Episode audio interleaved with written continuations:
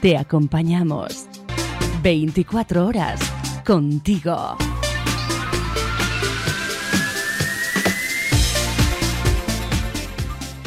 Más que una radio.com.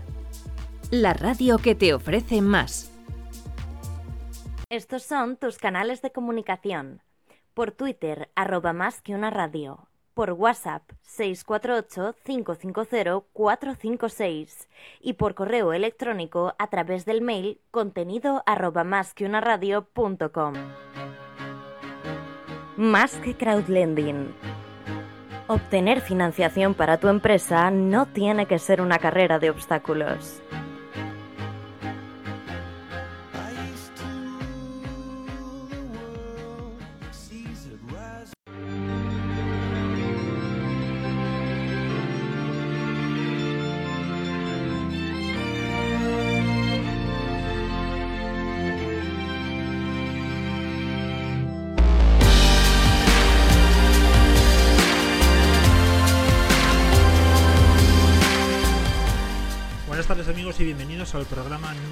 5 de Más que Crowdlending, un programa que echamos mucho de menos, llevamos ya unos cuantos meses y además echado muchísimo de menos a uno de los participantes fijos de este programa, ni más ni menos que Messi Perwan del Estapi. ¿Qué tal? ¿Cómo estás? Muy bien, feliz año a todos. Feliz año, te echaba muchísimo de menos. ¿Qué has hecho estas navidades además del cabra? Porque te he visto por, por el Himalaya y cosas raras, ¿no? Pues me fue a hacer un trekking hacia el campamento base de Everest. ¿Qué tal te fue? Pues la verdad que muy bien, menos la sorpresa que hacía mucho frío, mucho más de lo esperado y las noches a menos 15 han sido un poquito duras. Pero, Pero- yo he visto fotos tuyas haciendo el trekking y ni gota de nieve, ¿eh? No, no, de verdad que sí, la, la nieve está muy alta, me sorprendió mucho. La nieve empieza a 5.000, 5.500 y nosotros eh, pues llegamos a la nieve al último momento. Y, eh, pero nos quedamos. La, la próxima vez la- el reto es de, de hacer un poquito de alpinismo, pero eso Bueno, será bueno. para más tarde. Y... Pero no es la primera vez, ¿no? A ti tú eres un forofo de este tipo de aventuras y deporte. Bueno, favor, no sé, pero me gusta hacerlo en familia. Es, es un momento, es una aventura familiar. Vamos, vamos los cuatro, nos superamos. Oye, que yo no soy tan deportista como mis colegas aquí, que se puede ver físicamente los que nos ven en la radio. Lo estamos grabando también, saldrá por YouTube. y, um, y me fue, uh, sí, me fue hace dos años al Kilimanjaro. Y, uh, y esto pues nos queda la idea de siempre intentar hacer esos, uh, estas semanas de, de caminatas y en familia. Es, es una experiencia muy bonita con, uh, de deporte, pero también de superación mismo. Para vosotros es muy fácil, para mí es más difícil. Pero, pero sí que es un momento muy, muy peculiar y te, te afuerzas y sales de tu zona de confort, vas a otro, a otro ritmo, otra manera de, de avanzar y, uh, y te superas. Lo que sí vi además es eh, bien grande eh, encima la bandera del Endix. Siempre con la bandera del Andix. La ponemos ahí, la, la puse el Kilimanjaro, la puse esta vez y eh, la próxima es para Licancabur en Chile. Qué bueno. Bueno, vamos a presentar a nuestros dos invitados de hoy, que son deportistas los dos, uno retirado recientemente y el otro todavía en activo, en competición y que nos va a contar ahora eh, en qué anda metido. Se trata de Ángel David Rodríguez, conocido en el mundo del deporte como Pájaro, ¿verdad? Hola, ¿qué tal? ¿Qué tal? Muy buenas. tardes. ¿Lo de Pájaro lo dejamos? ¿Seguimos o...? Dejemos que eso es como el avatar deportivo. Bueno, Pájaro, Ángel. Pájaro es Ángel... Bueno, llamarle Ángel, hoy voy con zapatos. Hoy soy Ángel. Ángel, eh, velocista español por, por referencia. Ya la verdad que has competido en Juegos Olímpicos. Tienes una foto preciosa además en LinkedIn. Eh, salida, ¿verdad? Eh, en las Olimpiadas de... Sí, Cuéntanos qué es eso. esas son las Olimpiadas de eh, Londres. De Londres. Y, Y- es la, la salida de una de las series, me imagino. Sí, la serie de una de las series. ¿Qué se piensa ahí? Que cómo, eso solamente lo puede decir un deportista. Es curioso porque no lo- la sensación que me llevo de, los, de unas competiciones así grandes es, que al final corre solo. La grada está llena, pero mm, yo soy de los que se aíslan de lo que pasa afuera. Es, al final mm, no intento no diferenciar algo pequeño de algo grande a la hora de competir porque estás, estás centrado en lo tuyo, etcétera, etcétera. Sí, tienes un poco esa motivación. Pero yo tengo un recuerdo especial, por ejemplo, de Pekín, que había 115.000 personas en la grada y la sensación es que estaba yo solo en la pista con otros siete chavales que íbamos a correr. Bueno, Y chavales, 3.000 personas que te miran por tele. Y X millones de personas que miran por televisión, pero mm, es, vamos a decir que es como la purpurina que le ponen al lado, pero bueno, básicamente. siempre se habla de que el deporte, el espectáculo, etcétera, sí, está, es lo que mola, sobre todo para el público.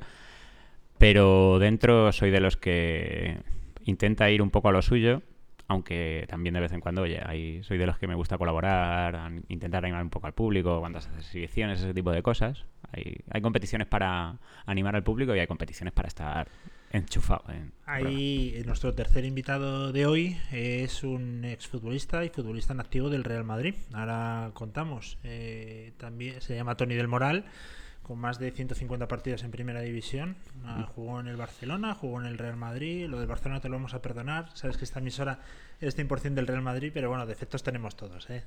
Lo que pasa es que los tuyos los has tenido que confesar. Has jugado en el Celta de Vigo, has jugado en el Racing de Santander, casi te parte la pierna Alves, que eso lo tengo yo grabado en la memoria. Y tú sí que estás acostumbrado a jugar cada fin de semana en entornos bastante hostiles, además, ¿no? ¿Qué tal, Tony? Muy buenas, Luis. Gracias por la invitación y encantado de, de estar aquí otra vez.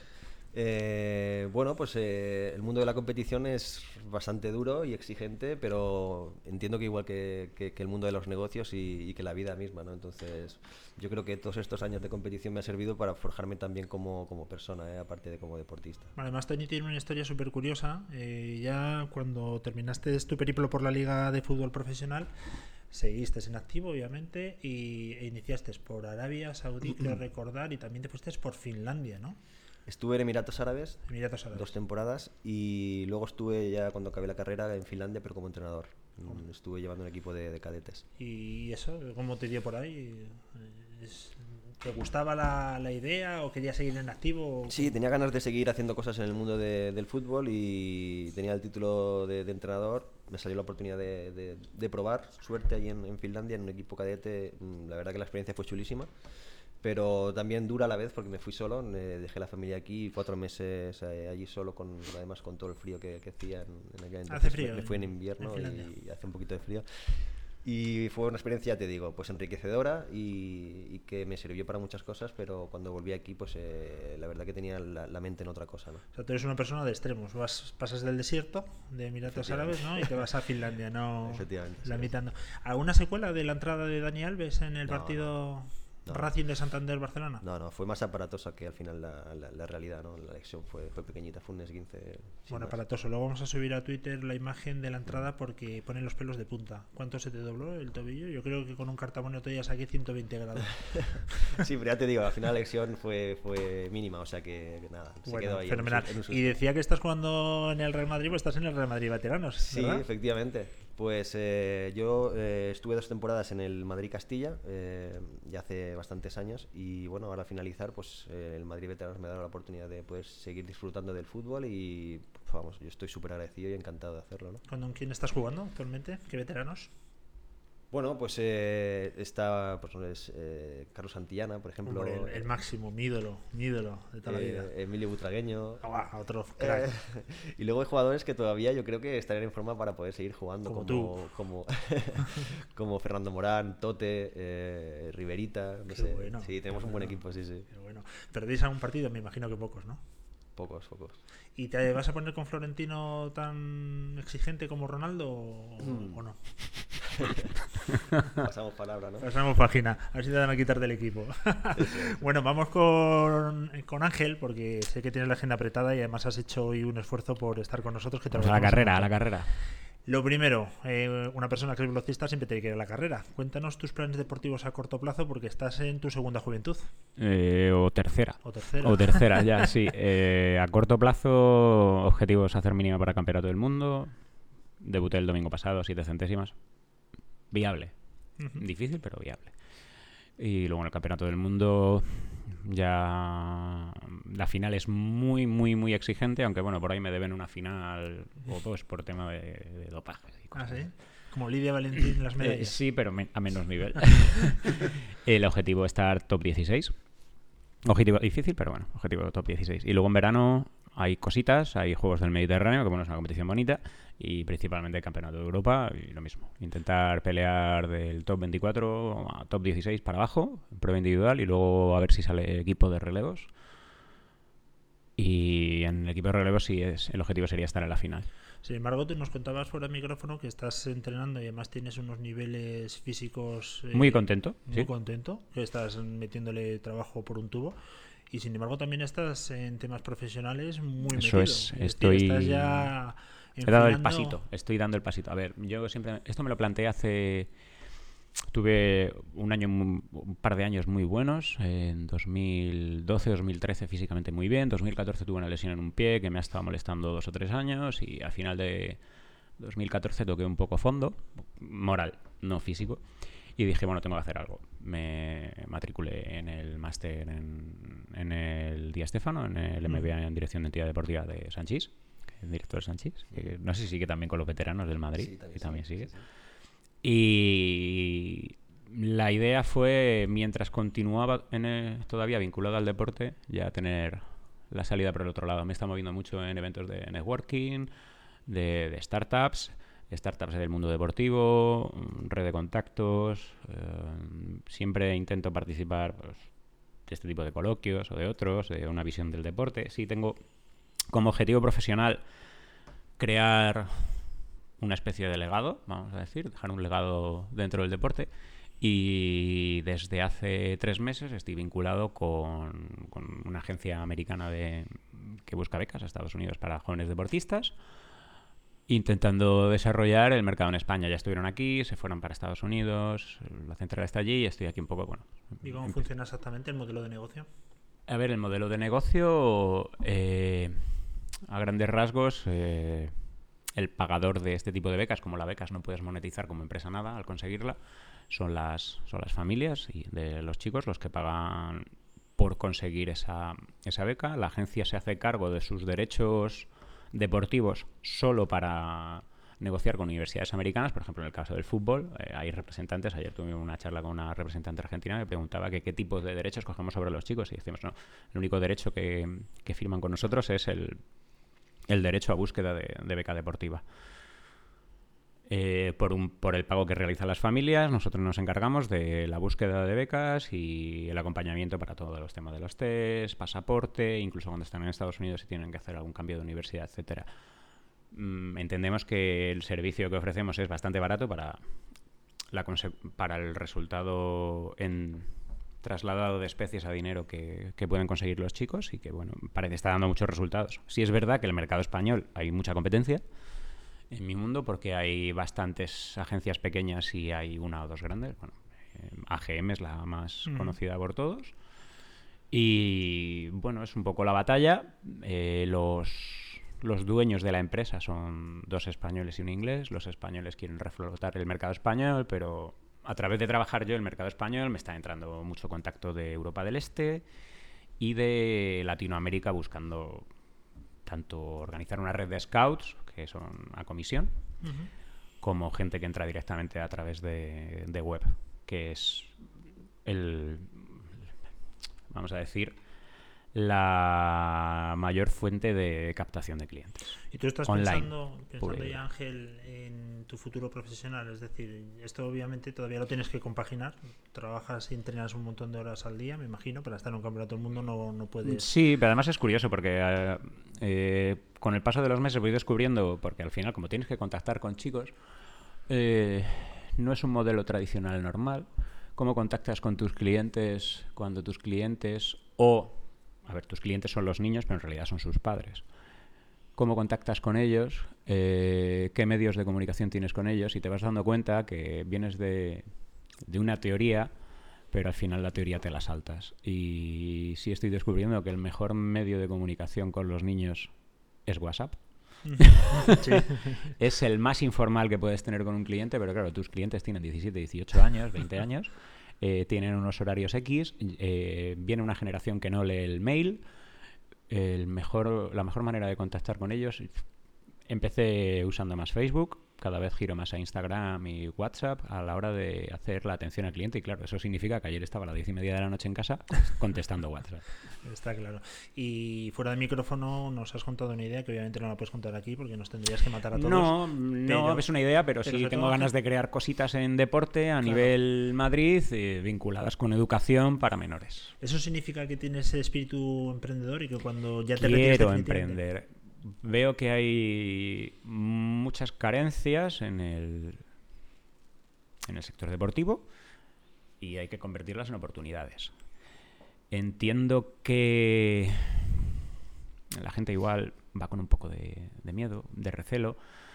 Siempre nos fijamos en lo que hacen los demás, pero nos cuesta importarlo. Yo funciono un poco al revés. Me gusta ver mucho lo que se hace en Inglaterra, en Estados Unidos, en países en los que el modelo deportivo y negocios deportivos funcionan.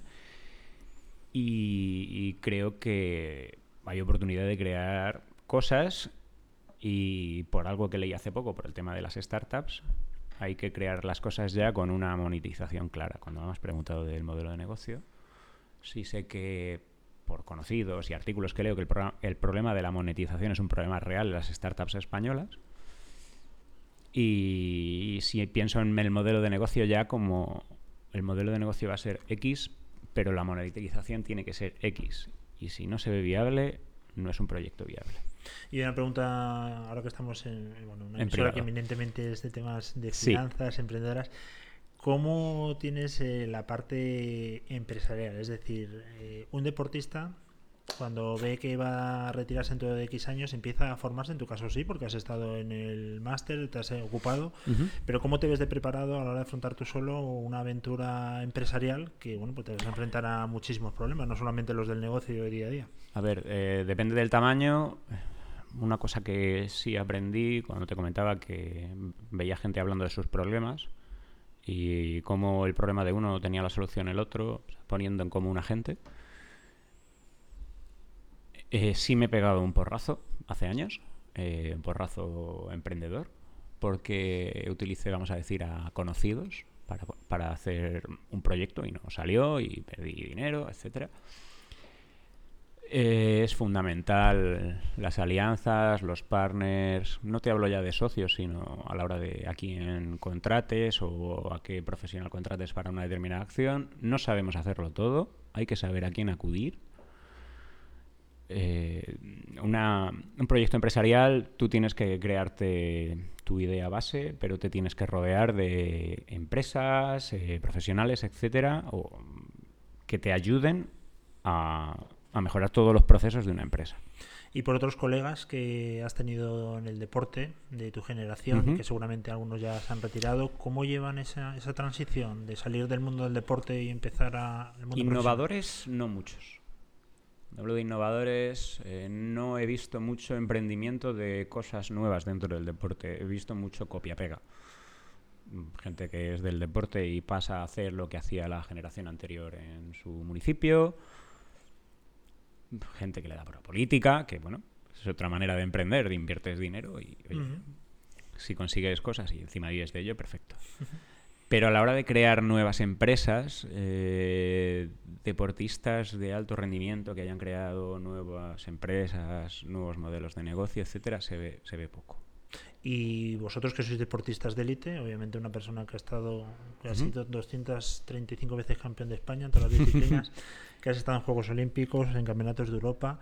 eh, el Consejo Superior de Deportes, no quiero hablar de- del Consejo Superior ni del Comité Olímpico, me da igual. Quiero decir, eh, las instituciones os ayudan a la hora de hacer esa transición hacia el mundo A ver, profesional. sí, hay cosas. eh, está la Oficina de Atención al Deportista, que es un, un departamento de recursos humanos que busca ofertas para deportistas, eh, ayudas en cuanto a la formación, pero sí falta un poco más de, de empuje. Conozco un modelo que está funcionando bastante bien eh, con la gente del CAR de San Cugat, que es con, eh, no recuerdo el nombre exacto, pero viene a ser como la oficina de atención al deportista dentro del deporte catalán.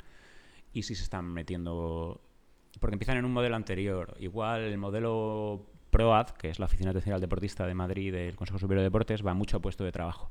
El modelo que se está implantando en Cataluña empieza más por prácticas laborales. Creo que es más útil. Mm. Yo sí Pero- que soy, mm, estoy muy a favor de prácticas laborales siempre y cuando sean formativas. Pero unas prácticas laborales para una persona que ya pasa de los 35 años, vamos a poner una edad media de retiro de 35. ¿Cuándo te retiraste tú oficialmente, Tony? Pues hace ahora tres años, 34 años, 33 Pues años. más o menos, ¿no? Más Una menos. edad media de 35, empezar haciendo prácticas. Yo he estado además- buscando prácticas eh, para aprender hace dos años. ¿Y eso como psicológicamente lo lleva un deportista que Bien. corre ante 115.000 personas en las A Olimpiadas de ver, Tokio? eh, bien porque un De- de deportista... Bien porque un deportista, en mi caso en atletismo, eh, te tiras entrenando 11 meses y medio al año para competir 3. Realmente yo como deportista cuando monetizo son dos o tres meses al año. El resto del tiempo estoy trabajando para cuando llegue esa monetización. Y entiendo que unas prácticas laborales en un sitio donde aprenda, que luego puede haber prácticas en las que te toque no aprender. me pasó, a mí me pasó personalmente hace tres años, o sea que está aquí a la vuelta de la esquina, me tocó ser autodidacta, pero creo que es una manera de, de dar pasos. Si se piensa mucho en el corto plazo, eh, qué, quiero, qué trabajo quiero mañana, qué, cuánto voy a ganar dentro de dos meses, y sí entiendo que la formación vía prácticas siempre y cuando sean unas prácticas en lo que seas lo suficientemente consciente para decir estoy aprendiendo o estas prácticas me están explotando y no estoy aprendiendo nada, la edad te hace ver eso. La, la edad puede ser la que te diga que estés en unas prácticas y te encuentres explotado, vamos a decir, y en las que no desarrolles habilidades o aprendas nuevas habilidades. Con la edad, a mí me pasó y, y cuando me tocó hacer la evaluación de las prácticas, abiertamente dije que había tenido que ser totalmente autodidacta porque no había recibido ningún tipo de formación durante esas prácticas. Eso a lo mejor con 25 años no lo haces. ¿Qué disciplina empresarial es la más complicada desde tu punto de vista? El marketing, me imagino, bueno, pues más o menos lo, lo tenéis día a A mí día. el marketing a mí lo que me da miedo mm, por el mundo profesional es que va a pasar a ser un, un mercado de automatismos puros y duros, de bots. Tendrá una parte experiencial en la que hará falta, vamos a decir, capital humano, pero gran parte de lo- los procesos al final va a ser inteligencia artificial, eh, máquinas, eh, machine learning puro y duro. Eh, a nivel de finanzas, algo parecido. Y ahora, lo que sí me parece más difícil a nivel empresarial, viendo empresas medianas, es eh, la organización de las empresas en cuanto a la comunicación entre departamentos, el modelo antiguo de que hay un jefe y da órdenes a modelos en los que sea todo más horizontal. Sí veo que el cambio de la empresa es, está costando, porque en España se habla mucho de la digitalización de la empresa, pero la digitalización de la empresa no es tener una página web y redes sociales. Y sí veo en el mundo del deporte muchos problemas con eso. Y en Estados Unidos que se preocupa en teoría. Yo no lo conozco ¿eh? y tú ahora que estás metido en este negocio nos lo puedes indicar mejor. Si se preocupa en la formación del deportista, ¿no? Con becas universitarias. Es un modelo diferente. ¿En Ellos qué- tienen un modelo en el que antes de ser profesional te forman. O esa es su idea. Y aquí es al revés. Y aquí es al revés. Aquí la gente cuando tiene la oportunidad... Bueno, es al revés, pero son dos modelos diferentes. Su modelo, el deporte, está vinculado a las universidades hasta que tienes 22, 23 años y tiene una historia de 120 años. Y aquí el, deporte no está vinculado tanto a la educa- educación, sino más a clubes deportivos. Los americanos hablan de los clubes deportivos españoles o europeos y el dinero que pagan, y los españoles que no están en esos clubes ganando ese dinero hablan del modelo americano y de las oportunidades que ofrece. Yo personalmente, con mi nivel deportivo cuando tenía 18 años, me podría haber ido. No lo sabía. A día de hoy, que sí se sabe y hay gente que, que se dedica a esto, que me dedico yo, y, otra, y cada vez se da más gente. Y cuando hablas con tus chavales, que nos comentabas antes que ha cambiado el modelo de comunicación y ahora estás eh, con el WhatsApp a las diez y media, Instagram, etcétera, eh, ¿se prevé eh, la formación? ¿No es algo que los chavales ni se plantean ni no se Hay perfiles. Si hablamos de pronto y mal de la Comunidad de Madrid, los clientes y los padres que más me están entrando, además de por nivel económico medio alto, porque bueno, ir para allá con una beca también supone un gasto. Suelen ser de la zona norte de Madrid. Los padres han tenido un perfil moderadamente internacional o muy internacional. No suele ser gente. Suelen ser hijos de padres con formación. Y hijos con ideas claras en cuanto a futuro profesional. Saben que el deporte es una herramienta. Otra cosa es que luego lleguen a profesionales. Pero saben que el deporte es una herramienta para conseguir una formación. ¿Y te da miedo eh, cuando emprendas, porque yo sé que tú eres un emprendedor nato, eh, y te enfrentes a, a esa financiación que vas a tener que cursar y que vas a tener que arriesgar dinero y eso no te va a poder dejar dormir? ¿O, ¿O es una cosa que ni te planteas? Mm, a ver, el objetivo también depende del objetivo que busques. Eh, si vas hacia, un, hacia el modelo que ahora más triunfa, que es unas, las empresas van a tener una vida media de X años y véndela cuando puedas, no estoy pensando en emprender para dar un pelotazo. Estoy em, pensando para emprender y crear algo que tenga un recorrido mm, por lo menos medio, o sea, que sea una duración media larga, que no estoy buscando una rentabilidad de 10 por. Eh, estoy buscando intentar crear servicios que, que sean autos, autosostenibles, empleo y, y formación de calidad.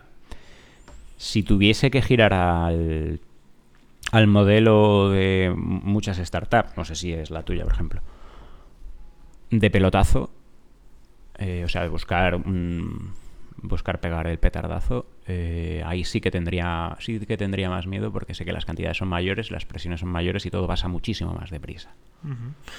eh, te he visto apuntar ahí muchas cosas. Cuéntanos. A ver, me ha gustado mucho lo que, lo, lo que se ha comentado, ¿no? Yo creo que... Uh, la, primero la, el tema de la transición que estáis uh, viviendo, uh -huh. que me parece muy bonito que, que, veis y que queréis aprender, que, que el mundo uh, ya se está forzando un poquito por edad de pasar a una segunda vida y que esta vida la queréis dedicar a, a crear algo. ¿no? Y yo me pareció esto muy, muy bonito porque creo que estamos viviendo todos en la sociedad un, unos momentos de cambio que se están acelerando de manera brutal y que por desgracia por arriba gobiernos y compañía no se está dando realmente la importancia que se debería a todo este impacto de transformación digital en todos los aspectos de nuestra sociedad y que esto va a venir por abajo, va a venir por abajo de, gente que quieren aprender, que quieren emprender, que quieren ayudar, que quieren crear un nuevo modelo de negocio, que quieren a través del, del, mundo de las plataformas, es decir, de donde la gente hay demanda y oferta que se reúne, um, hay una inteligencia colectiva que, que, es extremadamente poderosa. Y yo creo que uh, España es un país um, que, que, que, va por disrupción. ¿no? Es un país que va por cambios uh, de escalones, no, no es gradual, uh, es muy conservador y yo creo que lo has mencionado, es muy, se queda muy conservador un tiempo y de repente, puff, uh, cambia la espuma y, y cambia de, de, de, manera de hacer. Um, todavía yo creo que este cambio de, de, manera de hacer, cambio de manera de cultural, en cualquier tema que estamos mirando, el mío que es prestar dinero y de inversor que invierten, pues es un cambio cultural, que las empresas vienen a verme al Endix en lugar de ir a ver a su banco, pues es un cambio cultural. Eh, la gente que quiere invertir su dinero directamente a empresas que es de la economía real, que quieren apoyar tal y tal empresas, que quieren eh, dinamizar sus ahorros, es un, un cambio cultural de la, de la gente que quita un actor uh, que se llama la, el banco, que donde se dice, pues al final, qué valor me aporta en esta transacción, si alguien me lo puede hacer directamente, ¿no? Y, y yo creo que esto, todos esos cambios son muy importantes y va a venir por abajo, va a venir por abajo y, y utilizando lo que yo llamo, llamo esta inteligencia colectiva, de yo hago, tú haces, yo tengo oferta, tú tienes demanda, y por qué no lo hacemos juntos? Y a partir del momento que hay alguien en el medio que crea confianza a través de, transparencia y que permite, pues, eh, a mí me gusta llamar el modelo Airbnb. ¿Quién habría dicho que ibas a dejar tu casa el fin de semana un extranjero el fin de, ahí y que, la vas a recuperar? La confianza.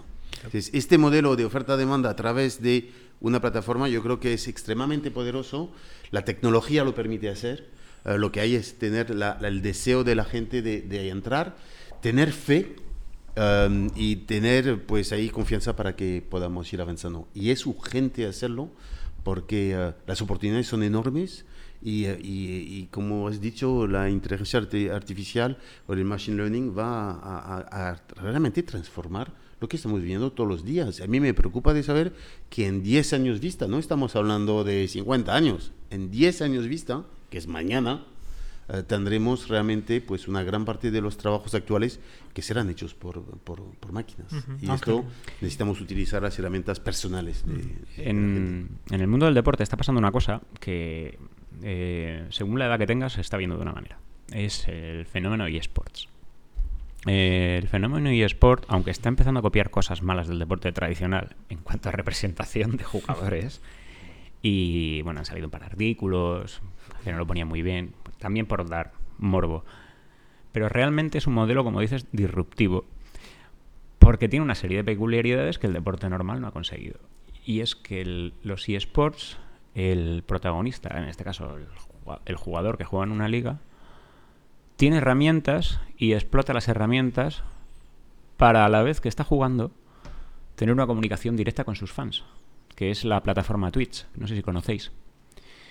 Pues la plataforma Twitch es algo tan sencillo como que yo juego mis videojuegos y a la vez tengo puesto abierto un chat donde cualquiera que me pueda seguir interactúa conmigo y dirás, bueno, es algo sencillo. Sí, es algo sencillo, pero si un chico tiene 50.000 personas en directo viendo sus partidas eh, con el fenómeno eSport, los buenos jugadores eh, tienen una cantidad de usuarios y de seguidores bastante alta, aparte de estar saltándose al intermediario, en este caso, a los medios de comunicación, porque no le hacen falta, que fue el- aquel ejemplo famoso de Piqué con su Periscope y que dejó de hacerlo más que nada porque su amigo eh, Mark Zuckerberg le dijo, no utilices Periscope, que es la competencia, que te voy a poner yo una plataforma para que tú lo hagas.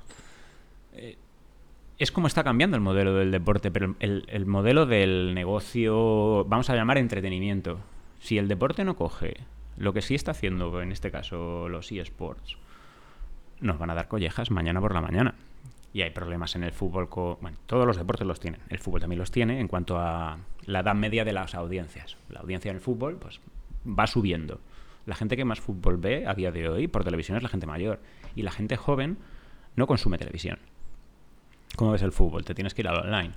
Las plataformas online hay muchos problemas con el tema de los la protección de, de los derechos de imagen, de qué derechos de imagen se ponen online. Sin embargo, te fijas en la NBA, como la NBA te está dando prácticamente en directo muchísimo contenido online, porque saben que la gente joven es como lo va a consumir. La gente joven no va a pagar. El modelo del deporte de televisión de pago por verlo en mi casa va a dejar de existir. Se va a pasar a plataformas pues, tipo Amazon o Facebook, que lo van a si- dar si me gratuito. permites- si ¿eh? me permites el apunte, esta semana he oído que en la puja de los derechos de Sí, televisión de la liga, Amazon, Facebook, Netflix, Facebook, etcétera. y no sé si estará también Apple, pero vamos, es lo que Sí, estás diciendo tú. Sí, ¿Hacia también dónde va el que Roures entrará y lo comprará y a su vez lo, lo querrá revender a, a Amazon. Pero sí va a cambiar el modelo del pago por televisión habitual a una plataforma Netflix. Yo pago 10 euros, pues habrá un Netflix de deportes, Totalmente. etcétera, etcétera.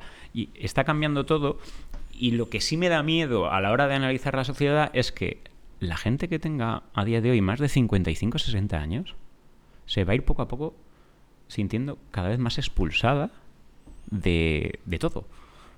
Eh, yo reconozco, mi abuelo, gente, familia de 60-65 años, les cuesta hacer la declaración de la renta online, que es, es algo sencillo, pero para ellos no. Claro. Y a la hora de consumir televisión, si los contenidos están yendo de la televisión, ¿qué les estamos dejando? ¿Cómo se va todo a la misma franja de edad de gente, de familias de 50 con niños de 15 años?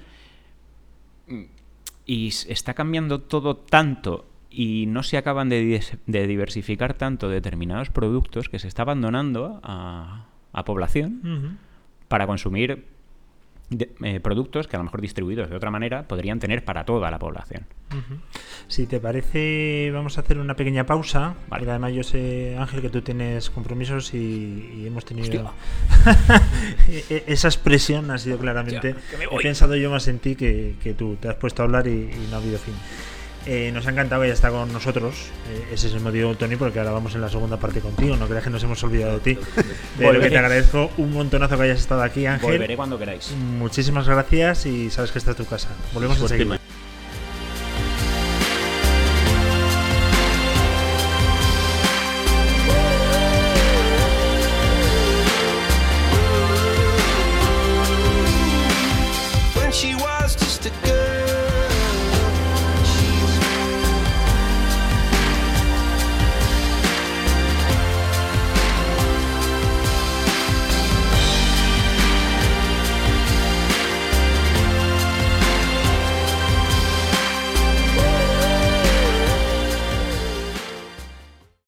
Son tus canales de comunicación.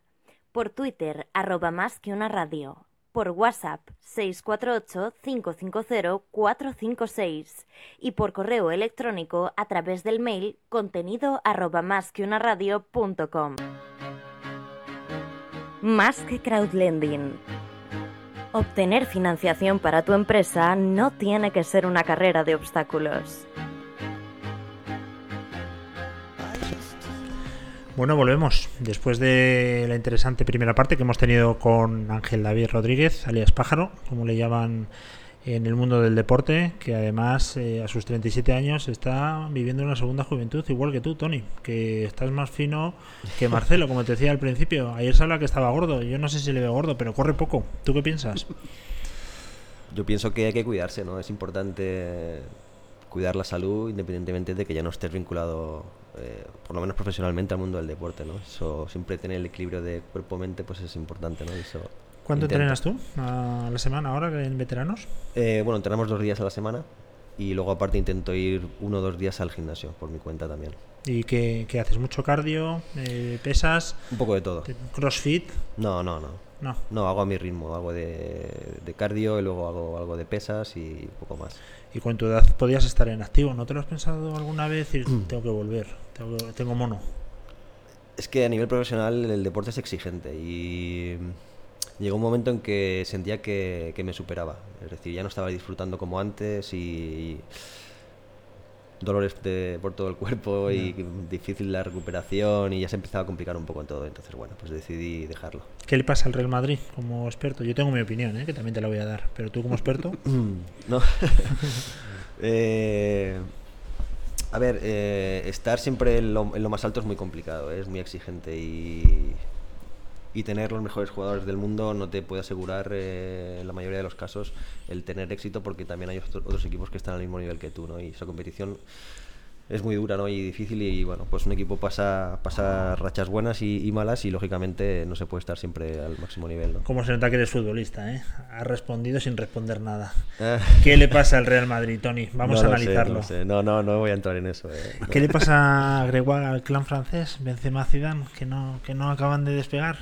Bueno, ha tenido su momento, ¿no? Yo creo que Zidane ha impulsado una nueva etapa el año pasado y, eh, y volverá a impulsarla. Yo creo que está, está demostrando unos, un- unas calidades de liderazgo Sí. que en el momento más duro del club, como está defendiendo su equipo. Sí, A mí, sí, eso es lo que yo ¿eh? miro desde, yo no soy eh, eh, especialista y no pretendo, eh, siendo ah, fran- francés además, así que me, me quito de la, de la ecuación, pero me parece que como modelo de liderazgo, de cómo el, el entrenador está ahí apoyando a su equipo a muerte, al momento más duro probablemente de los últimos muchos años, yo creo que esto pagará. Yo ahí sí que me le doy un, un 10 ¿eh? a, a Zidane. Está defendiendo a su equipo como debe ser. Luego me imagino que pensará otra cosa por dentro, obviamente, pero de cara al público ese es su equipo y con eso mato, ¿no?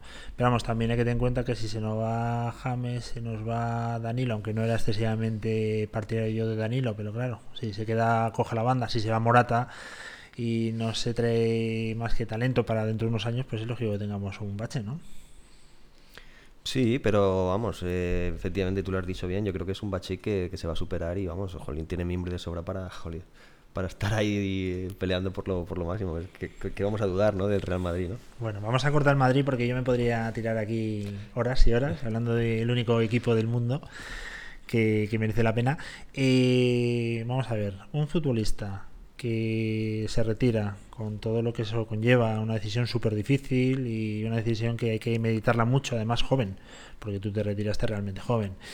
Eh, y dices, bueno, pues ¿qué hago? ¿Seguir en el mundo del fútbol o irme al mundo de la empresa?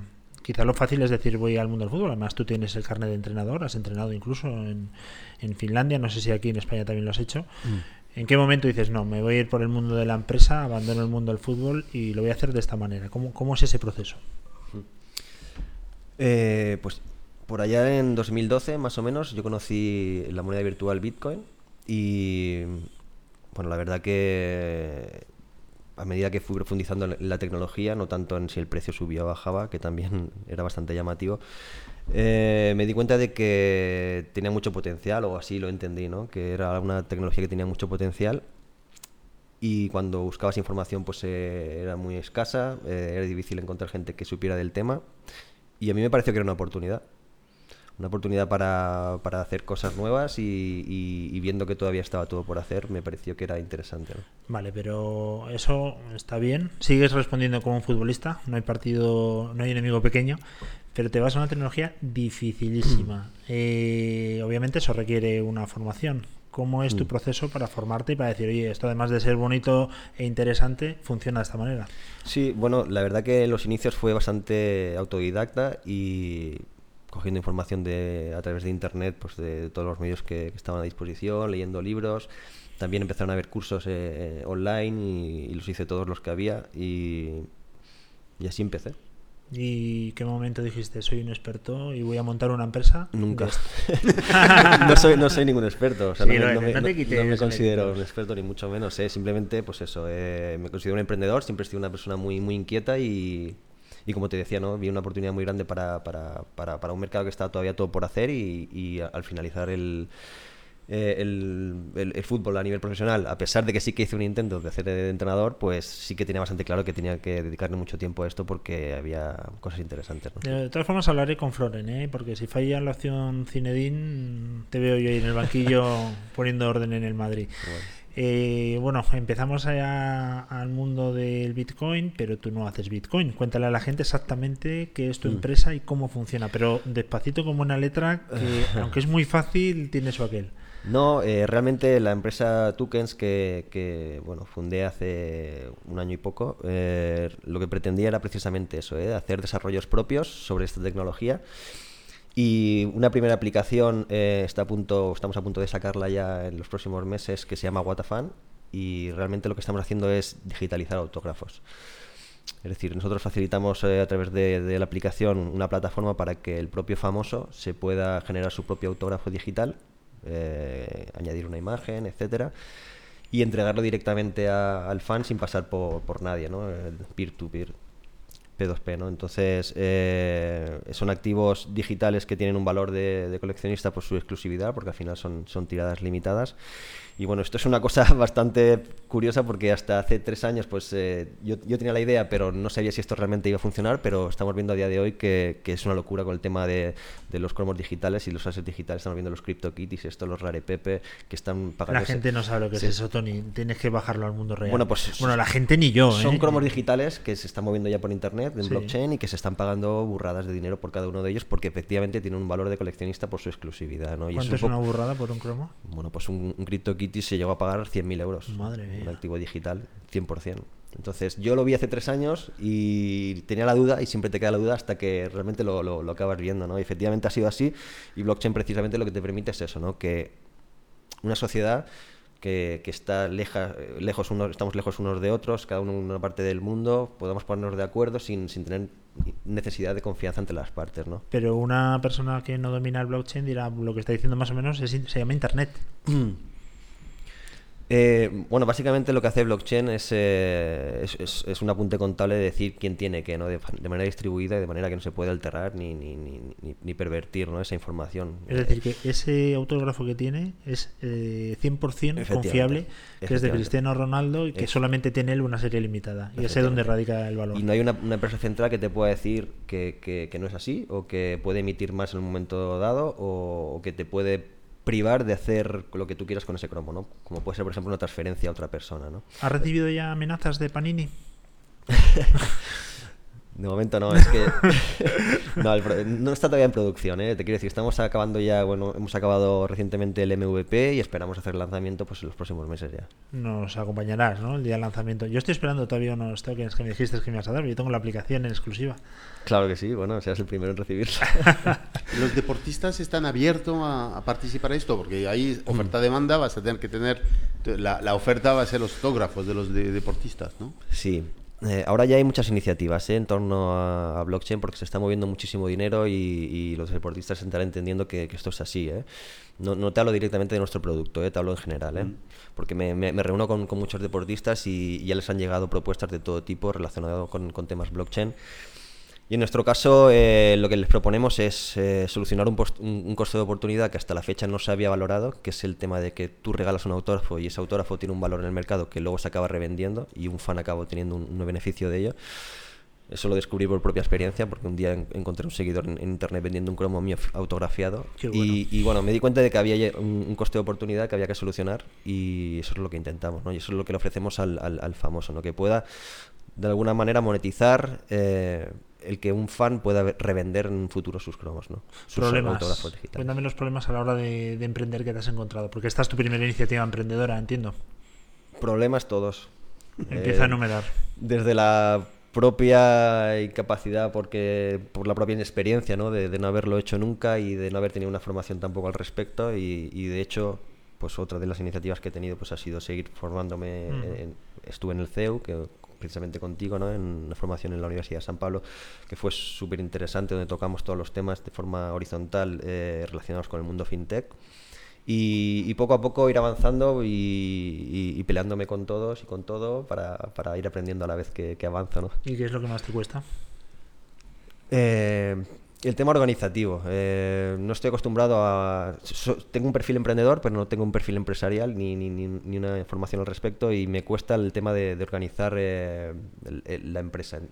Eh, desde recursos humanos hasta temas financieros y tesorería, temas legales y todo esto, pues me, Bueno, me para eso estamos hoy aquí, te vamos a ayudar. Porque te, de One nos tiene que contar en primer lugar, y ya no es una primicia porque ha salido ya en todos los medios de comunicación.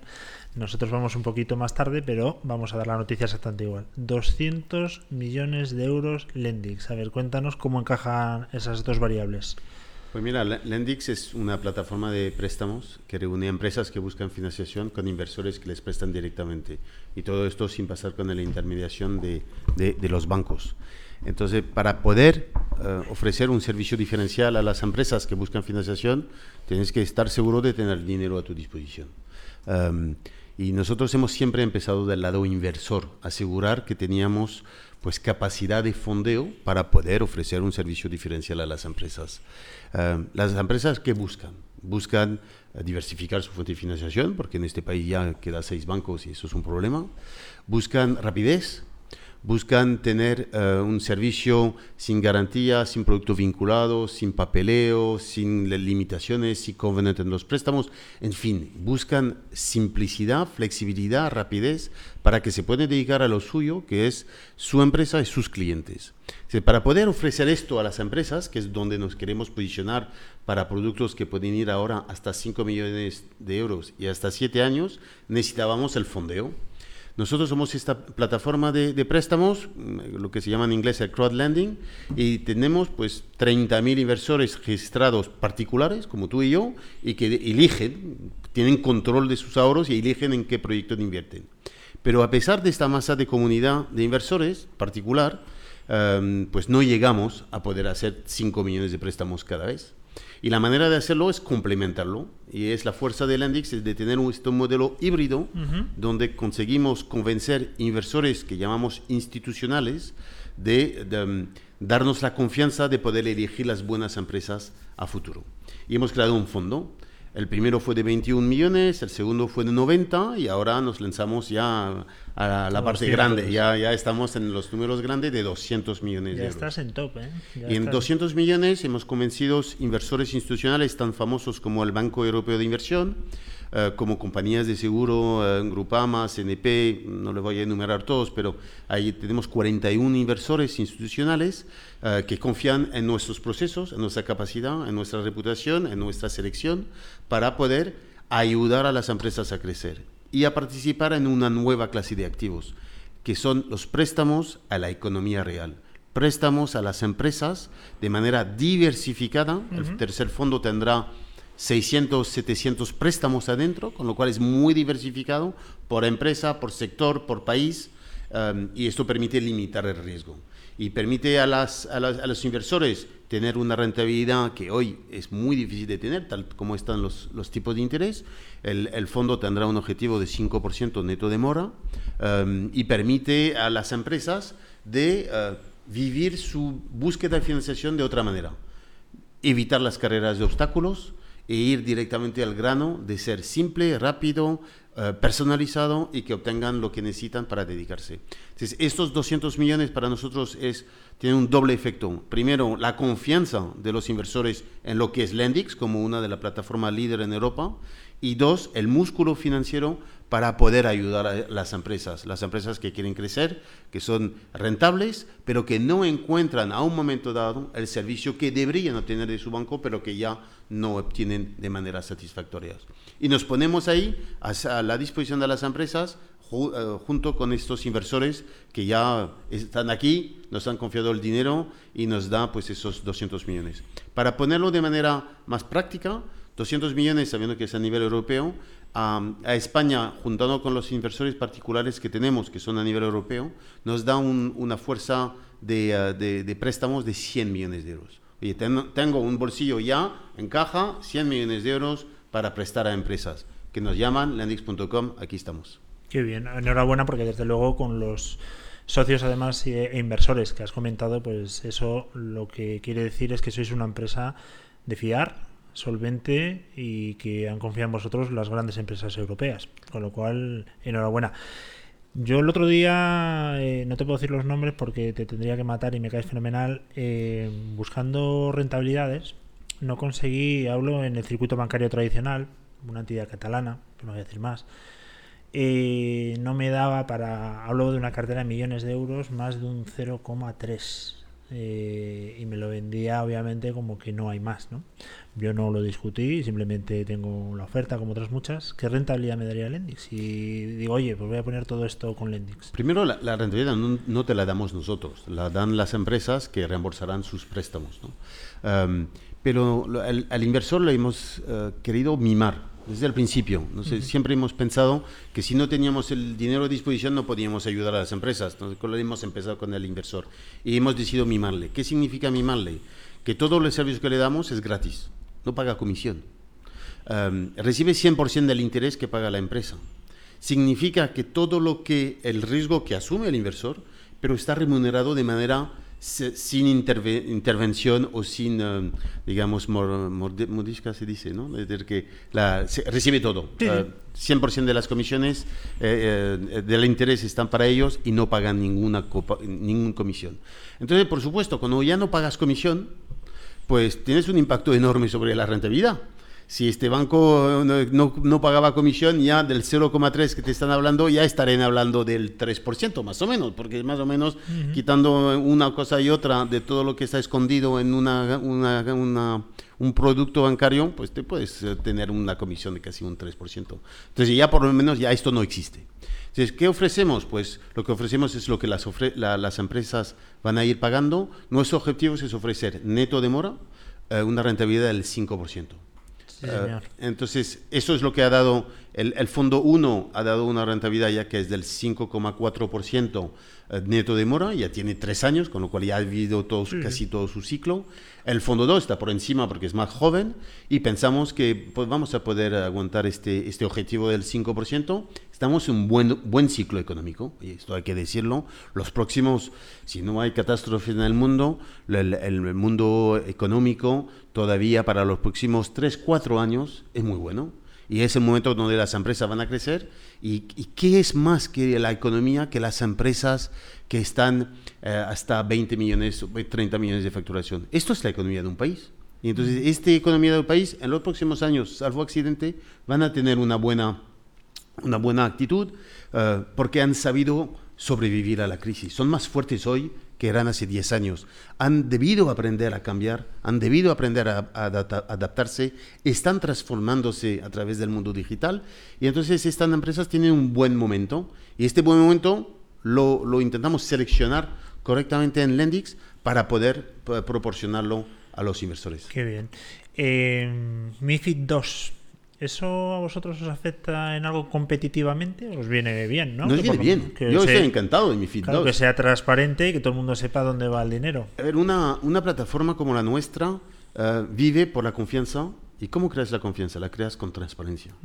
Eh, si todos los actores, sea lo que sea, y no voy a poner nombres, sean transparentes, sean éticos y, y trasladan la realidad a toda su comunidad, partícipes de lo que sea, pues tendríamos un mundo mejor. Yo creo que el MIFID lo que está empujando es transparencia. Que no haya ya cosas que la gente no entiende, no sabe o no, o, no dicen. Y yo creo que todo lo que va en, la- en el futuro de la transparencia, de devolver el poder a la gente para que puedan elegir, que tengan la información de manera transparente, para que ellos como adultos responsables puedan decidir, va en la buena dirección. Lo MIFID lo está haciendo, va a complicar la vida mucho porque va a cambiar las, las costumbres de muchas instituciones que ofrecían Sí. productos. Y, y- y de nuevo yo creo que pasamos de un mundo donde los clientes tienen el poder. Es, es espectacular lo que la tecnología está haciendo dando ahora. Está trasladando el poder a la gente, a tú, a yo, a Tony y a todos que podemos ahora elegir. Somos adultos, somos responsables, somos inteligentes y somos capaces de elegir. La inteligencia colectiva es mucho más potente de la que nos imponen. Y esto es lo que la tecnología eh, permite hacer y yo creo que tenemos que aprovechar todas las oportunidades que van a surgir de, ello para que pues el jugador de, fútbol pueda de- decidir, oye, yo voy a beneficiar de, esto, lo voy a poner a disposición y el que lo compra lo va a poder revender, lo va a poder... Cada, la tecnología va a permitir al mundo ser más plano y a permitir a cualquier persona que aquí de España puede vender el autógrafo de Ronaldo a alguien que está pues en China y eh, que él después lo revenderá a otro. Esto es un mundo plano y es espectacular. Totalmente. ¿Para cuándo vais a abrir la cartera de inversión participativa? Es decir, yo quiero que Lendix eh, ponga dinero en Watafan o en Tokens, como es la empresa, pero a través de un préstamo participativo. ¿Eso se puede contemplar en algún momento? ¿Se puede llegar a ver? A ver, se podrá ir a ver, pero nosotros pensamos como filosofía de empresa que um, es, ya emprender es difícil. Iniciar, iniciar desde cero es difícil. Y la mejor manera de hacer algo bien es de tener un producto y hacerlo lo, mejor posible. Entonces, nosotros hemos dedi- dedicado nuestro mundo al, al- al préstamo a la empresa, que es nuestro producto, préstamo simple, a la empresa toda Europa.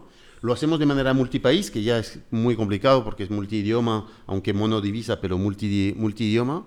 Y esto es lo que queremos hacer, préstamos a empresas europeas.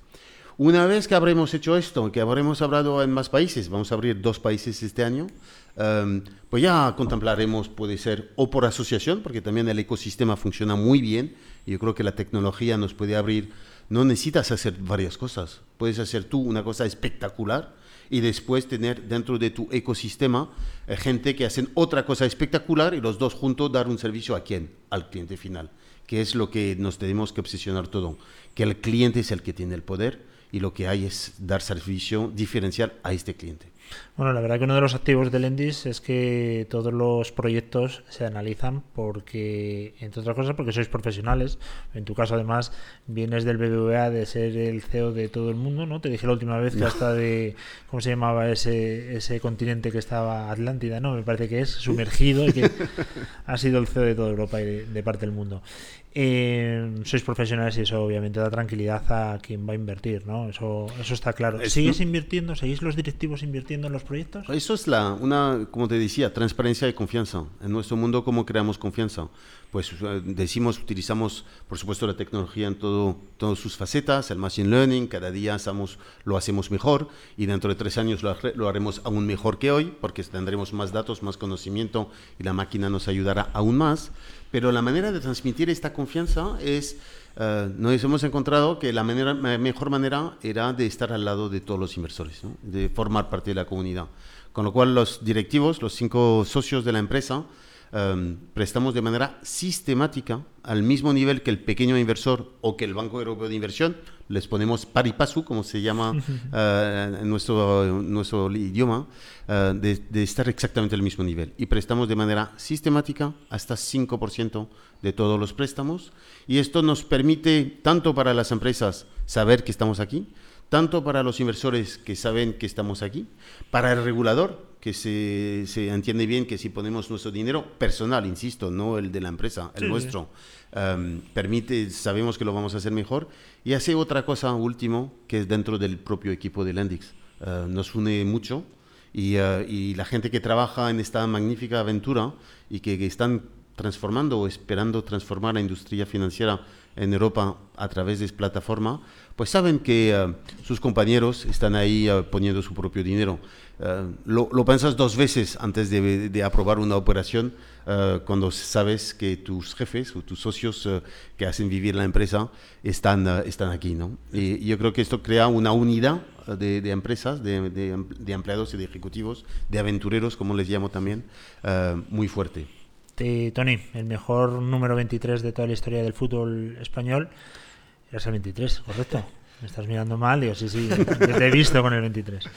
Eh, antes nos comentabas fuera del micrófono uno de los mayores problemas que tiene una empresa tecnológica, y además yo, yo lo he vivido y es así, es que tú tienes un planning de ejecución y luego el tema tecnológico, lo que es el lanzamiento, siempre acaba retrasándose, siempre. Y eso, al final, eh, es dinero, obviamente, porque es dinero en el que no puedes empezar a monetizar tu modelo de negocio.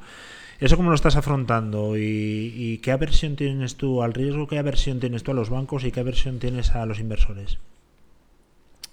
Pues eh, efectivamente el, tema tecnológico eh, tiene sus, limitaciones y sobre todo si hablamos de, tecnología blockchain, ¿no? donde la propia tecnología pues ya es limitada de por sí. ¿eh? Es decir, a nivel de usuario, por ejemplo, el, hacer transacciones dentro de blockchain pues eh, no es lo que la gente de a pie está acostumbrado ¿eh? a la inmediatez, sino que ya sabéis vosotros más o menos de, cómo va el tema, pero por ejemplo, en una transacción necesitas un periodo de, de- de- de confirmación o, o varios para, para que pueda ser eh, eh, liquidada, ¿no? ¿Estamos hablando de los 10 minutos famosos? ¿También en tu caso? Bueno, en otras plataformas eh, un poco menos y, y no solo eso, eh, sino que en muchas ocasiones hay saturación y congestión en la propia red. eh, bueno, una serie de limitaciones de la propia tecnología, eh, no, no, entonces, eso es, nuestro caso se nos, está haciendo que se esté alargando bastante más de, lo, de lo esperado, pero bueno, eh, lo que yo te- tenía muy claro es que yo, quería un producto. eh, y, en este caso he ido al revés de todo el mundo, eh, porque en este mundo ya se está viendo en este sector que, la mayoría lo primero que hace es lanzar su initial coin offering, que por cierto me, me- me encantaría tener tu opinión al respecto, Gregory. De, de- Gregoire. Gregoire, perdona, Grego- perdona, Gregoire Gregoire. sería un compañero tuyo de, de la selección. Y, y- y la gente lo que está haciendo es eso, ¿eh? Es, tiene una idea, eh, lanza su propio token y, y recauda una cantidad X, que en muchos casos es- son, son barbaridades ¿eh? de, lo que, de lo que estamos hablando y de una manera muy rápida además. ¿eh? Y a partir de ahí empiezan a trabajar en el producto, que no sabemos cuándo va a llegar, si mañana, pasado, en un año o en dos, no, no, no lo sabemos. ¿eh? En mi caso ha sido completamente al revés. ¿eh? Es- decir, yo quería tener un producto, porque sé que, que ser el primero en estos casos es muy importante, ¿eh? o por lo menos yo así lo, lo- lo entendía. ¿eh? Y esa es un poco la ventaja que tenemos en este momento, es que tenemos un producto ya prácticamente terminado, por lo menos el, el inicial, el MVP, y, y a partir de ahí pues entrará la segunda fase, que es la fase seguramente de buscar financiación, no sé si a través de mé- métodos tradicionales o cómo lo vamos a hacer, porque todavía no lo tenemos claro. Hay un problema también con la, con el tema de, de regulación, eh, sobre todo con la inicial con es- hay un problema bastante grande de regulación. No porque sea ilegal, sino porque hay, se mueve dentro de la, la legalidad, ¿no? Todavía. ¿Estáis pensando incluso en un Eh, ICO?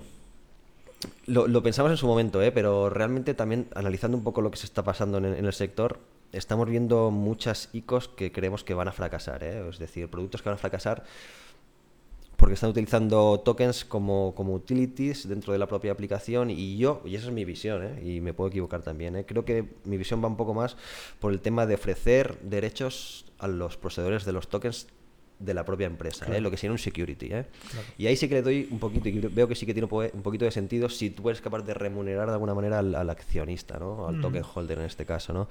Se está haciendo, eh, lo que está haciendo ahora, ahora mismo son AP coins, que son tokens o utilities que se funcionan dentro de la aplicación para hacer compras y ventas y tal, que muchas veces son en edición limitada también y que son además especulativas en un mercado secundario. Te quiero decir, hay una serie de cosas ahí que a mí no me acaban de encajar.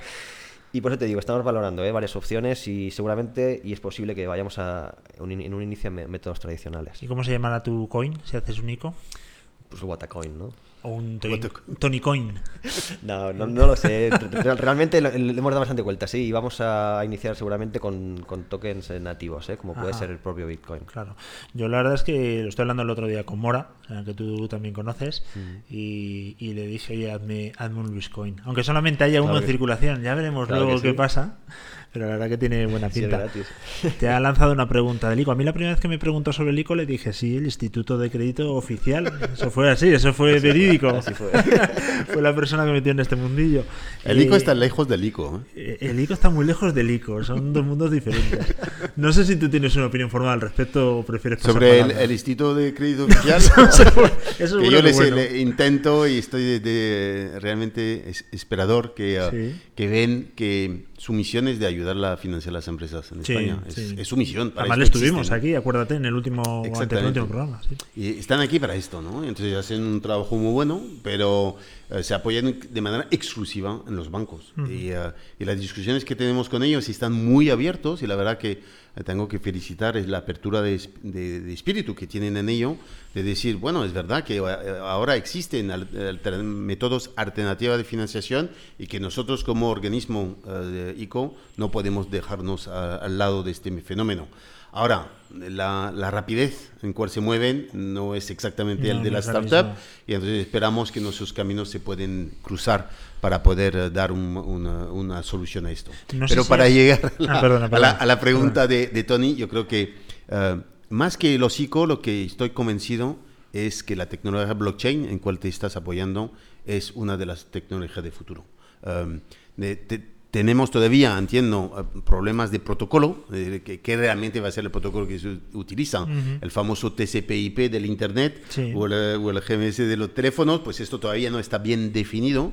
um, y que hay probablemente una cierta lucha de poder de los actores establecidos actuales que no quieren dejar el queso irse, porque esto para los bancos es demole- demoledor. Sí, sí. Eh, y Sí, para muchos, más que los bancos, para muchas organizaciones, el blockchain le, le está quitando su razón de ser um, y le está sustituyendo, ¿no? Con lo cual, la- es un ejemplo perfecto el blockchain del, del- del choque de trenes que yo veo y que me preocupa de verdad mucho, para, para mí algo y para mis hijos mucho, de, um, de los choques de, choque de trenes entre la rapidez de la tecnología y la capacidad de la tecnología y la rapidez de los cambios de esta tecnología Sí. con los poderes establecidos. Llámalo gobierno, llámalo grandes empresas, llámalo que no son capaces de adaptarse, adaptar su responsabilidad a lo que esta tecnología ofrece al mundo. y, y que entonces, ¿qué van a hacer? Pues normal, defenderse. ¿Y cómo se defiende? Pues se defiende poniendo frenos. Regulación. Regulación, frenos, imposibilidad, complicación. Y esto la- va a ser un- un- una batalla tremendo donde el ganador va a ser la tecnología, pero durante esta batalla va a tener mucho tiempo frenos muertos y heridos, ¿no? Y, y esto me da mucho, mucha pena porque yo creo que en lugar de, de luchar contra la tecnología, todos los poderes establecidos, desde el gobierno hasta las empresas, deben tomar esto como una oportunidad, una oportunidad gigantesca de ser los líderes de, estos cambios. Y, eh, y ahí el blockchain es una de, esas tecnologías más disruptivas que, realmente te- tenemos ahí sobre, sobre la mesa y que, eh, y que hay que apoyarla, hay que ayudarla y tal. Los ICOs, pues yo tengo mis dudas sobre, sobre muchos de ellos. Sí, yo, yo, más que mis dudas, no tengo ninguna certeza sobre ninguno de ellos, que es otra forma de verlo. Oye, el otro día eh, he escuchado una noticia y con esto ya, si te parece, terminamos, porque sé que tenéis muchas cosas que hacer. Eh, tu ex presidente, eh, González, Francisco González, se ha cargado por enésima vez a toda la cúpula del banco para meter perfiles más digitales todavía. Es una obsesión la que tiene ya en los bancos, el BBV sobre todo, que es de los primeros, en meter exclusivamente ya perfiles en todos los puestos de ejecución directivos tecnológicos, ¿no? A ver, yo creo que no todos los puestos, pero esta di- disrupción, transformación digital pasa por la cabeza.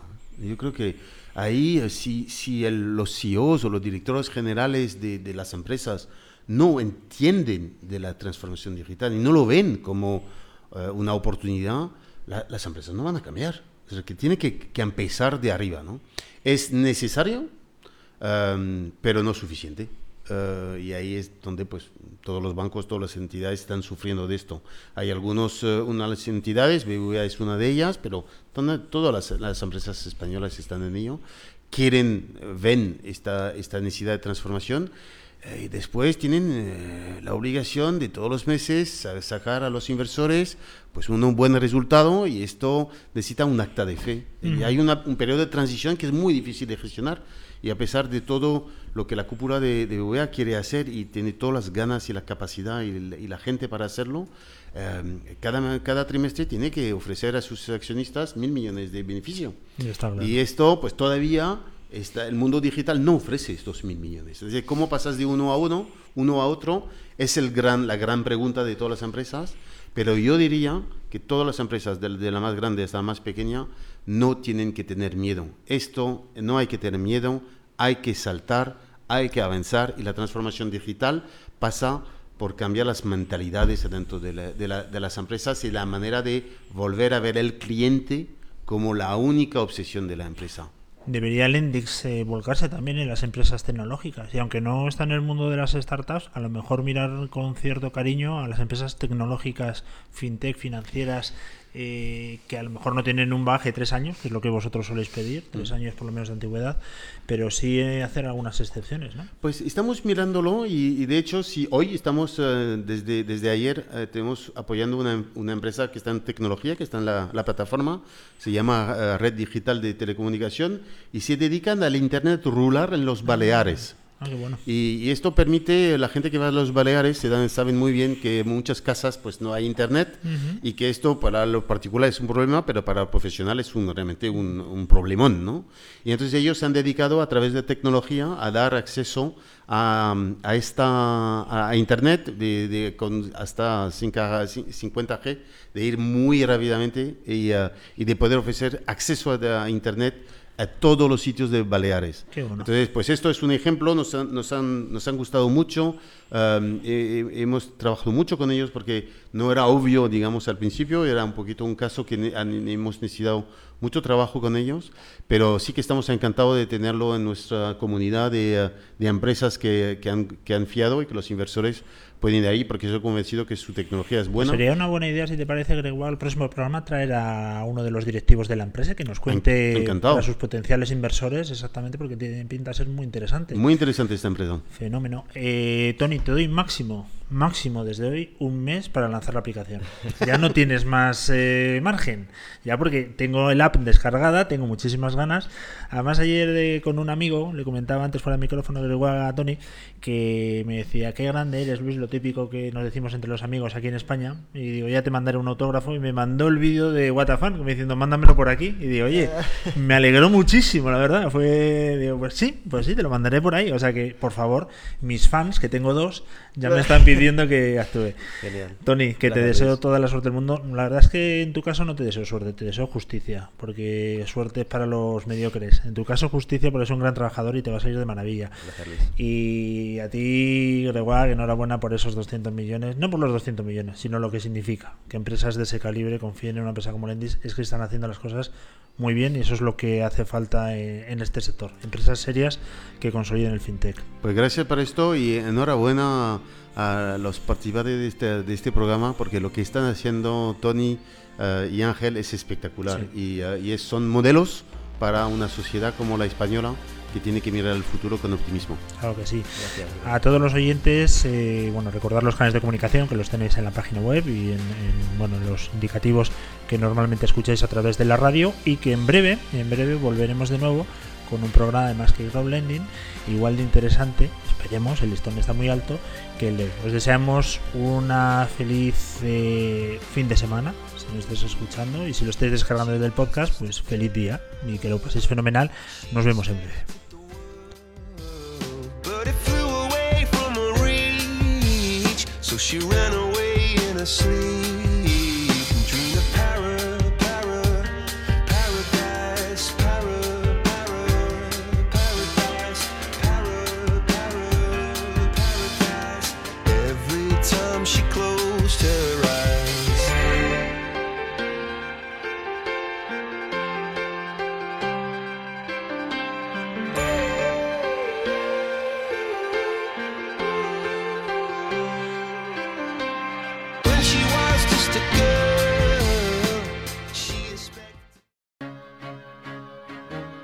Más que crowdlending.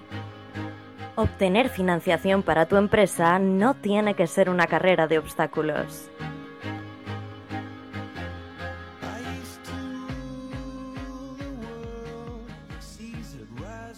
Más que una radio.com. La radio que te ofrece más. Estos son tus canales de comunicación. Por Twitter, arroba más que una radio. Por WhatsApp, 648-550-456. Y por correo electrónico a través del mail contenido arroba más que una radio punto com.